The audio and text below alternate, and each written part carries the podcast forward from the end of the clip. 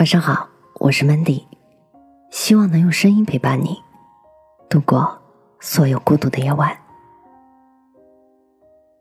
明明你什么都没有，凭什么事事不将就呢？在我大学的时候，室友 C 姑娘始终坚持不将就的原则生活着。在四个人的寝室里，她的生活是最精致的，面膜雷打不动的一周两次。基础护理日日不停，防晒美白产品摆满一抽屉。夏天出门必须全副武装，冬天出门依然抹着防晒霜。相比之下，我们三个真是 tough girl 气质暴露无遗。军训的时候，我们三个黑了好几度，褪了两层皮。当然了，我们也抹了防晒霜的，但是他拒绝变黑，涂着高度的防晒霜。把帽檐压到最低，还是在太阳底下站了二十多分钟之后装生病了，然后和教官说了一下，就躲到树荫下去了。整个军训，除了两三天的阴雨天气，他基本都在树荫下度过了。他为了成功的拿到合格评价，托一个做医生的亲戚打了病症证明，这事才了结了。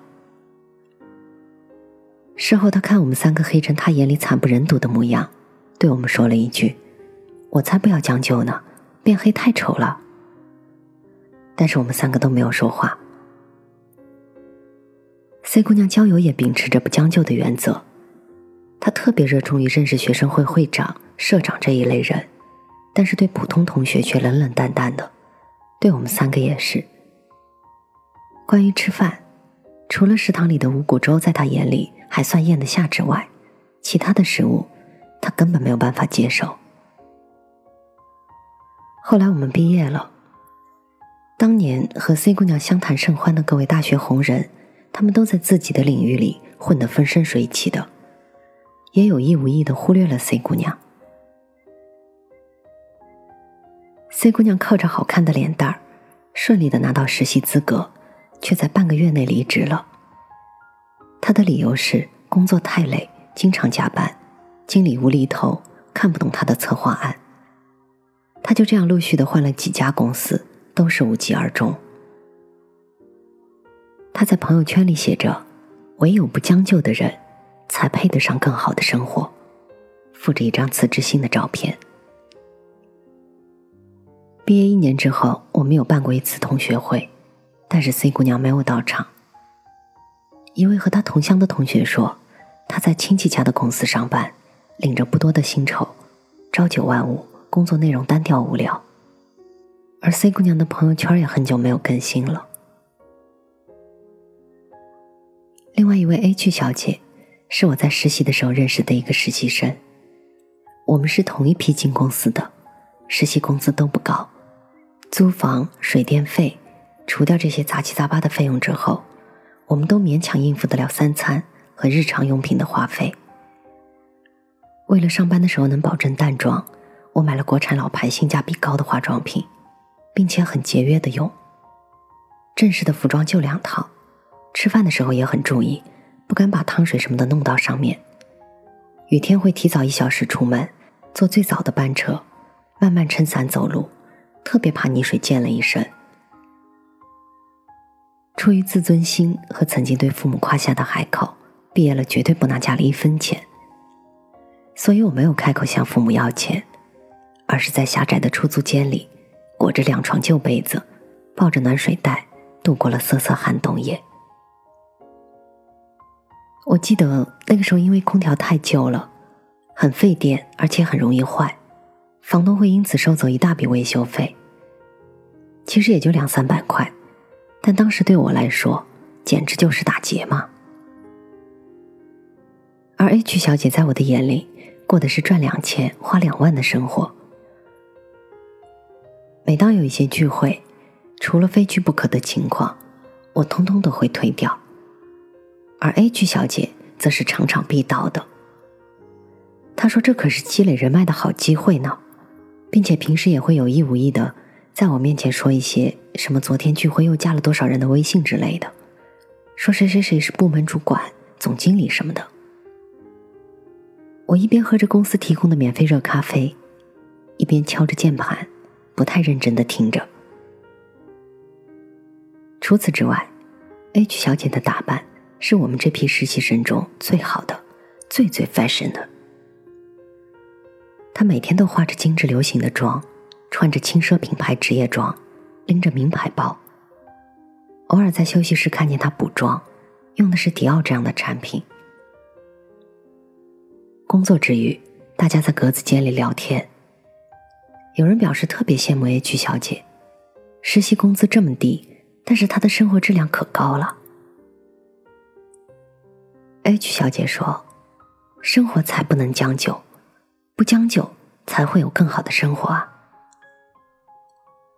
大家都感慨，自己这过的是什么日子啊？H 小姐才懂生活啊！后来和另外一个实习生 A 聊天的时候，得知他和 H 是大学同学。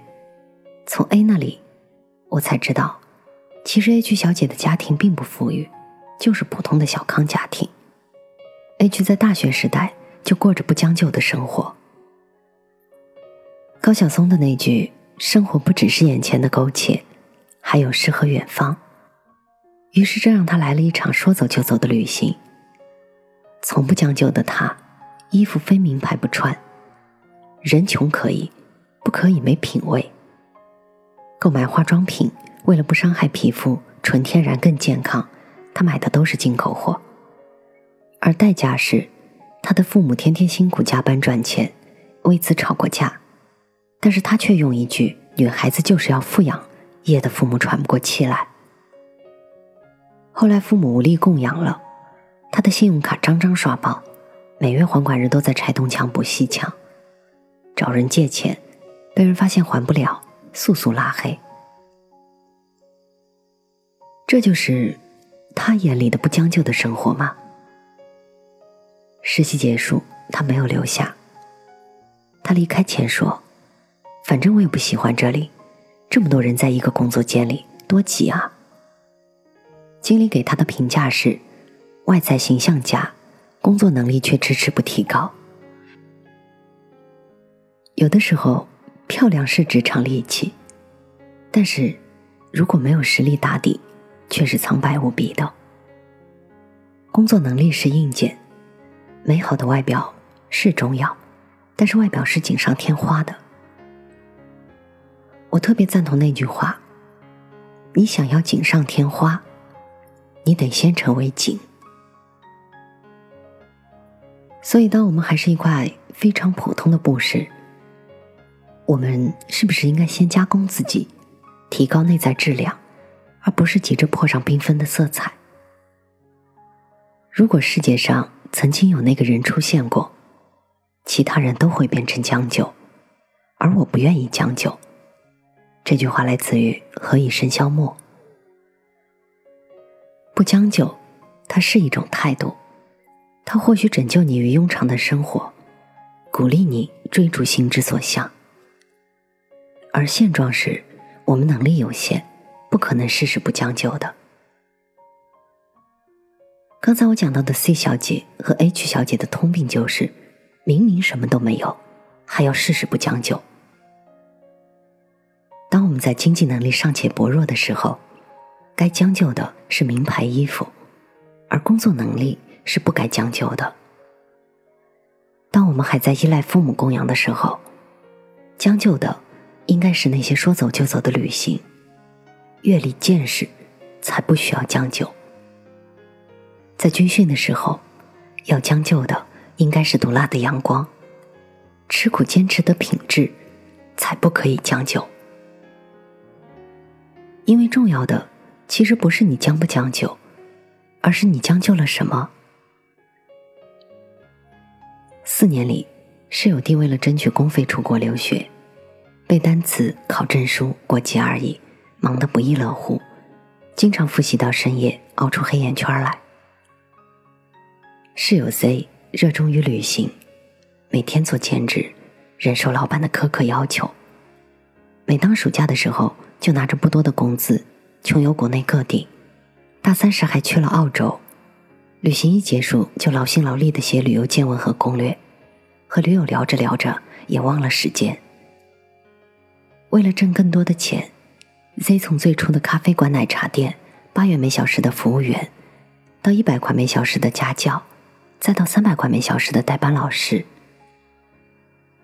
第一同学成功申请到了留学资格，他在英国过着想要的留学生活。Z 同学，他在杂志社实习，写着自己拿手的旅游攻略，靠在各大网站积累的旅游粉丝们，在媒体界初露锋芒。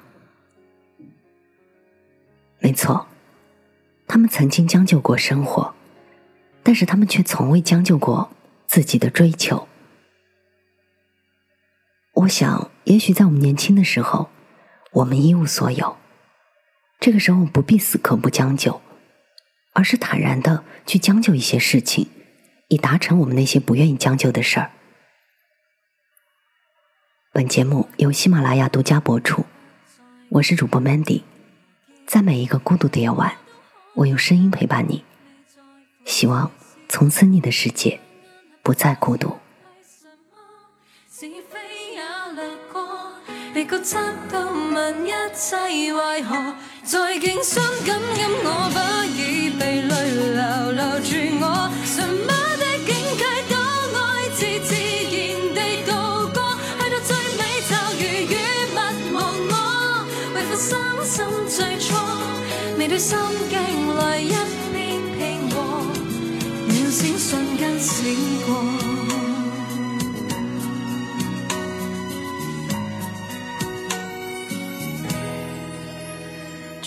心，只有心可以解生锁。烦恼多，因我要得多。眉似沙，影似烟，怎会有风波？有嘈着跌入了恒河。前路太弯，嗰首歌，当时觉经过，感动的爱，当做一时自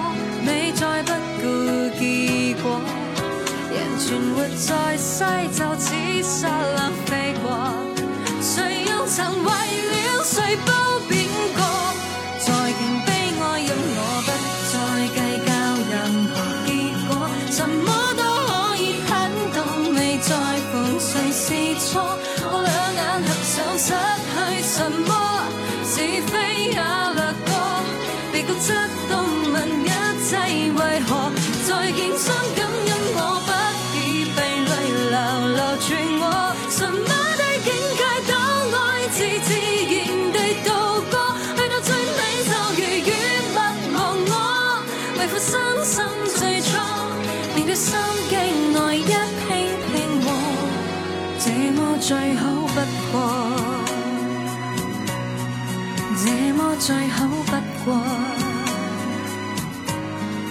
全是一種經過。